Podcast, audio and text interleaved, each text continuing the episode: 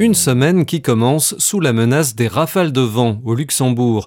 Deux jours à risque, lundi et mardi, avec des rafales pouvant atteindre les 75 km heure. Météolux a d'ailleurs émis un avis de vent fort pour tout le pays jusqu'à mardi. L'ACL invite à la prudence sur les routes.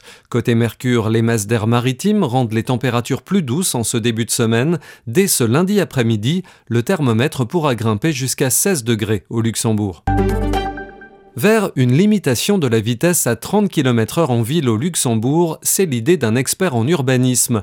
L'accident mortel en pleine agglomération lundi dernier et plus généralement la préservation de la santé constituent les principaux arguments du professeur Florian Erdweg de l'Université du Luxembourg. Cet architecte et urbaniste prend l'exemple des pays voisins, la France et l'Allemagne, où de nombreuses communes sont déjà passées à 30 km h Florian Erdweg, qui vit à Differdange, estime qu'il n'est pas supportable de voir des voitures rouler à 50 km h quand sur les trottoirs les enfants vont à l'école et qu'il fait sens de réduire la vitesse pour lutter contre la pollution de l'air.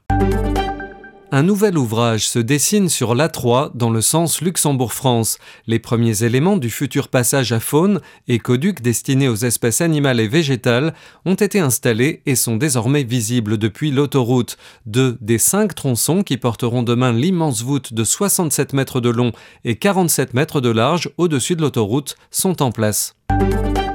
En cette semaine décisive pour la réforme des retraites très contestée en France, le trafic SNCF reste perturbé ce lundi en raison de la grève. Pendant la journée, 3 TGV Inouï et Ouigo sur 5 devraient circuler et le trafic est fortement perturbé au niveau régional avec un TER sur deux en moyenne.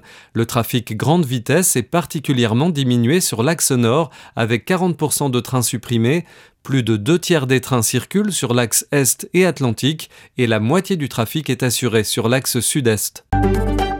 Enfin, les Oscars et la razzia de la comédie déjantée Everything Everywhere All at Once, qui a récolté 7 prix majeurs, dont ceux du meilleur film et de la meilleure actrice pour son héroïne Michelle Yeoh, première comédienne d'origine asiatique à recevoir la récompense suprême. Le luxembourgeois Jeff Dossom a contribué aux effets spéciaux du film. En revanche, déception pour la production luxembourgeoise en lice pour l'Oscar du meilleur court-métrage La Valise Rouge, son réalisateur Cyrus Nejvad repart bredouille.